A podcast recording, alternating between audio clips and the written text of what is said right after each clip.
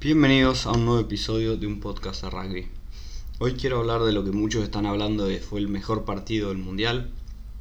Para mí el mejor partido sigue siendo Gales-Australia, pero Japón-Escocia definitivamente fue el partido más entretenido de ver. Un partido en que era, se definía sobre todo por el ataque. El ataque japonés es increíblemente divertido de ver, muy difícil de defender. Contra la locura que es el, el ataque escocés, sobre todo amplificado por Finn Russell, el mago de este equipo escocés, que marca diferencia y cuando el ataque cuando el ataque funciona, la verdad que es el equipo de los Cardos es imparable, con jugadas demasiado lindas de ver. Así que, bueno, ¿qué pasó en este primer tiempo? Básicamente lo que pasó en el partido fue que en el primer tiempo Japón le sacó la pelota a Escocia. Tuvo el 74% de posesión contra el 26% de Escocia. Es un montón, es, un, es altísimo. 75% de territorio también. Se jugaba todo en, en campo escocés con la pelota en manos de Japón. Y cuando tu principal virtud para Escocia es tu ataque y no tenés la pelota, se, se complica mucho básicamente porque no. Pues son. Escocia armó este plan mundialista pura y exclusivamente armado en que tienen un gran ataque. Cuando el ataque escocés no funciona, se ve que este equipo sufre y le cuesta mucho y le cuesta a todos. Se vio con el partido entre Irlanda, Escocia Finn Russell estaba jugando mal, ninguno de sus jugadores estaba encontrando buen ritmo, Irlanda lo anulaba. Y Escocia básicamente qué hizo en ese partido, absolutamente nada, intentó pero no, no podía hacer nada. Así que es un equipo que tiene un plan A que es un muy lindo ataque y cuando no existe ese plan A no tiene nada más. Esto no quiere decir que en defensa haya estado mal, de hecho, cuando vemos las estadísticas de los escoceses hubo un montón de tackles. Escocia se fue como el equipo con más tackles en zona de grupos. Impresionante el, nivel de tackle de Escocia, sobre todo Gray, el, el segunda línea. Se, la verdad, Johnny Gray se hartó de taclear 28 tackles, 0 errados, es, es altísimo, es probablemente la mejor del mundial. 25 tackles en un partido es una locura me impresiona que no se haya hablado tanto. Richie, el número 7, se hartó de taclear también 24 tackles, mucho turnover, estaba ahí, corría mucho con la pelota, muy muy buen partido el número 7, de lo mejor de Escocia. De ahí Bradbury, el otro segunda línea, 19 tackles. Thompson, el número 8, 18 tackles. Nell, 15 tackles. Dell, 14 tackles, los dos primera línea fueron esos.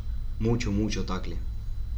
Incluso los dos centros, Harris y Sam Johnson, nueve tackles cada uno, es bastante. Pero bueno, a ver, vamos paso a paso un poco por lo que pasó en el partido. Arrancó el partido y Escocia empieza con un par de errores no forzados, una mala salida, y de ahí se ponen. Empiezan a atacarlo a, Japón, cerca de su 22, después de buenos kicks de parte de Russell tirándolos para atrás y de un mal kick de Russell, un intento de arrastrón a la espalda de, la línea japonesa, la pelota rebota en un japonés y ahí es kick al fondo y a correr, lo que no fue try japonés de milagro. Pero de nuevo, Escocia agarra la pelota y con un muy buen kick de Russell a la espalda de los Winners, lo que se puede claramente considerar como un error, una debilidad en este equipo japonés, que son los Winners.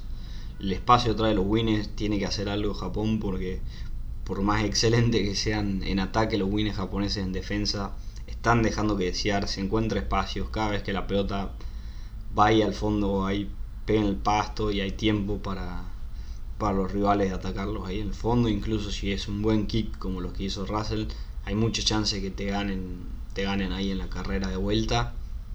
Lo va a tener que mejorar contra contra Sudáfrica en los cuartos de final, pero eso es para otro episodio. De ahí, bueno, después de un par de jugadas y Finn Russell baila un poquito para hacer un muy, muy lindo try, muy lindo primer try de, de Escocia, pero a partir de ahí Escocia le sacó la pelota al minuto 15, consigue un penal, patean los palos, erran y de salida de 22 nomás hay, hay try de Matsushima, el try sale de de una pelota recuperada. Ahí salía de 22. No, perdón, no, es, de pelota recuperada, pero básicamente lo que hacen es empiezan a jugar y empiezan a, jugar abierto. Juegan una pelota bien, bien larga, canal 3, y le agarra. ¿Cómo se llama este? Perdón, se fue el nombre. Rafael, uno de los mejores. No, perdón, no, es Rafael el que la agarra, es. Es Nakamura, el, otro centro, perdón. Van bien largo. Y básicamente en ese rack, cuando si lo frenás y lo mirás, están Rafael, Nakamura, Matsushima y un y un 7. Todos jugadores muy rápidos y, claramente los mejores en ataque de Japón. Están todos metidos ahí en el mismo rack, lo cual es importante para después. De ahí la pelota empieza a volver para el otro lado, como es lógico.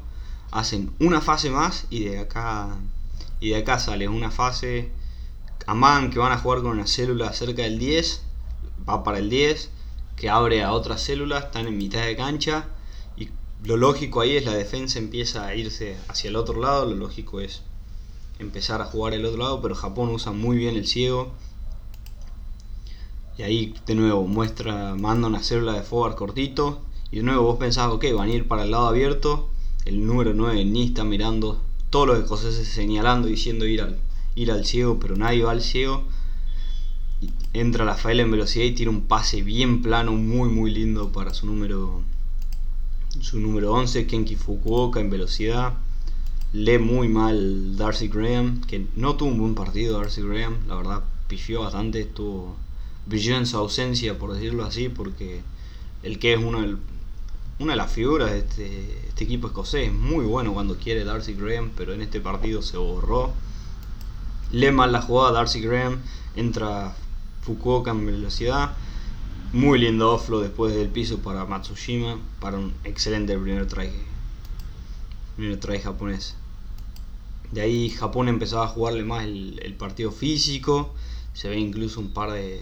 un scrum ganado, un penal que te gane Japón por un penal en el scrum para Escocia, un golpe durísimo. Escocia necesitaba un buen pack de forward. Y de ahí Japón de nuevo empezaba a jugar, se jugaba en terreno en terreno escocés.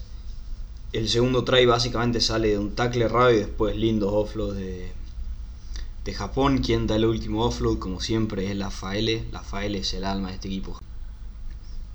para mí, por mucho, el mejor. Es el alma de este equipo. Para mí, sin la Faele, Japón es mucho menos de lo que debería ser. Se nota. Por más que se habló muchísimo de Fukuoka, el número 11, Matsushima, el número 14, y sobre todo en Nagare se habló mucho el número 9, cómo llega y siempre saca la pelota rápida sin Rafael que está siempre tirando un offload, siempre el último pase para el try. La verdad, Japón es mucho menos. Partido que vaya, try que veas de Japón, hay una gran, gran chance de que el que esté dando el pase es Rafael. Porque la verdad que es muy superior al resto para mí en, en cómo arma la jugada. Si no pasa por él, hay muy poca chance de que la jugada sea buena. Marca, marca mucho la diferencia. La verdad que centro cada vez que la tiene marca un poco. De ahí el, tercer try salía de 22 de nuevo, acá agarraron una conversión el, 10 japonés, con el que lo veía casi hinchábamos y decíamos están errando conversiones a propósito para salir de 22 y esto de nuevo parece lo mismo. Salía de 22 larga, casi a las 40 y llega, llega Escocia a pelearle el rack, mucha gente cerca del rack y Japón agarra y abre la pelota bien rápida, sale de ahí y genera superioridad numérica por afuera, todos en velocidad. Y quién pone el kick al fondo cuando sube Hogg a cubrir el, el espacio en el que está de nuevo Darcy Graham. Hogg sube a último momento para, para cubrir, perdón, no es, Hogg, es Finn Russell sube a cubrir. Quien pone el kick brillante hasta el fondo es, sí, es la Faele, un lindísimo kick para Fukuoka que agarra en velocidad, muy complicado agarrarlo al japonés, try de Japón, minuto 39, liquear el primer tiempo con un try así. Japón se venía con todo, necesitaba un solo punto para asegurar la clasificación y parecía que quería ganar, ganar con bonus como lo terminó haciendo. 19-7, así termina el primer tiempo. Y después arranca y Escocia se empezaba, empezaba a tener más la pelota, empezaba a jugar más. Finn Russell se empieza a hacer cargo. Pero lo que es una de las primeras jugadas, minuto 42, están jugando abierto. Hay un muy lindo tackle de la Faele. Que va doble tackle de la Faele. Lo agarra al 12 y después lo vuelve a agarrar a, el 13 y Fukuoka le arranca la pelota y ahí se va con velocidades mucho más rápido que Russell y Russell y Bradbury, su número 6, es mucho más rápido y hace una media luna espectacular para el try de Japón. Clasificaba Japón a cuartos de final con ese try. Ahora necesitan asegurar la victoria para clasificar primero, pero con un punto, que era el punto bonus. Japón estaba clasificado y Escocia estaba afuera. Y ahí inmediatamente Escocia mejoró sin la presión de, tener que clasificar. Escocia automáticamente mejora, empieza a jugar más, a jugar lindo, a darle más protagonismo a Finn Russell, que para mí es el mejor 10 del mundo cuando está en un buen día. Sexton es más consistente. Eh, Farrell puede jugar más lindo si querés, de perdón, puede también más consistente. En general son mejores jugadores, pero Finn Russell en un buen día es por mucho el mejor jugador. Es, probablemente hasta el mejor jugador del mundo en cuanto a pases. El, año pasado, perdón, en 2017 en partido contra, contra Inglaterra, Finn Russell tiró lo que es el mejor pase de todos los tiempos. Y en, este, en esta Calcuta Cup, si Finn Russell no tiene un buen, un buen segundo tiempo contra, contra Inglaterra, ni vuelven, ni, ni es tan cerca el partido. Es por mucho el alma de este equipo escocés y cuando y el ataque este depende mucho en que él tire buenos pases y empezó a tirar muy lindos pases, jugando muy bien a un altísimo nivel. Finn Russell es el mago del rugby, la verdad, sin él este Escocia tiene nada. Es una tristeza verlo irse de este mundial. Pero también de nuevo, si querés ver un poco la remontadita que le, hizo Escocia a Japón y no, no sabes de dónde sale, sale de Finn Russell, porque es es realmente muy, muy bueno. A mí me encanta. Finn Russell me parece un 10 que el 10 que todo el mundo vos lo querés tener en tu equipo es muy bueno. Y bueno, Escocia se venía, se venía, pero no llega a pesar de meterle dos tries en el segundo tiempo, se queda corto. Ya estaba afuera, así que tampoco había tanta motivación para ganarle, me parece. Pero lo que fue un muy lindo un muy lindo partido de ver, en lo que el ataque marcaba, marcaba quién iba a ganar, se notaba mucho, el que tenía la pelota iba a ganar porque son dos equipos que arman, arman todo de, de tener la pelota en mano y Japón fue muy inteligente en, en sacarle la pelota. Bueno, ya hablé bastante de Rafael Matsushima, de nuevo lo mismo, impresionante cómo, cómo lo dejan libre al win para que entre por todos lados, aparezca por todos lados. De Fukuoka se habló ya demasiado. Kenki Fukuoka, 116 metros recorridos, 2 tries, 10 carreras, 9 tackles. Es un juego espectacular, la verdad. El número, número 11 que se gana la titularidad. Hasta hace poco no era titular. Recordemos que era considerado casi. Es, joven Fukuoka. Y se empieza a ganar el puesto después entrando y cada vez que entraba marcaba diferencia y marcando tries al final pero de principio no era, no era titular Fukuoka. De Inagare, su número 9, se habló muchísimo. Se habló bastante de él, cómo llega y saca la pelota rápido. Michael Leach, como siempre, muy bueno, mucho tackle. 13 tackles para Michael Leach, bastante. Por más que no, no, sea al nivel de, de los escoceses. Del lado escocés, el mejor fue Jamie Ritchie, probablemente.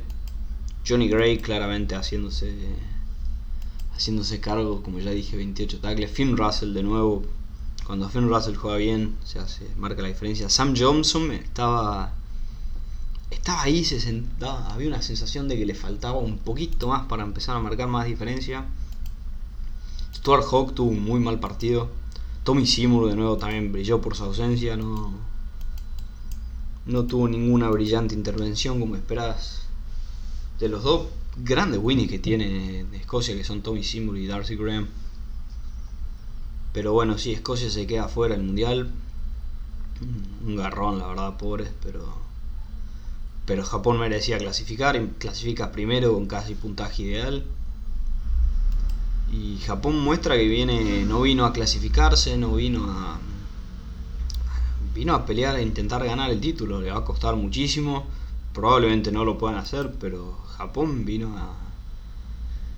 Llegó a este mundial con la intención de ganarlo, de jugarle a primer nivel y de jugarle de igual a igual a, a todo el mundo. No vino, no vino a hacer un buen mundial, vino a intentar ganarlo. Se nota, se nota en, sus jugadores.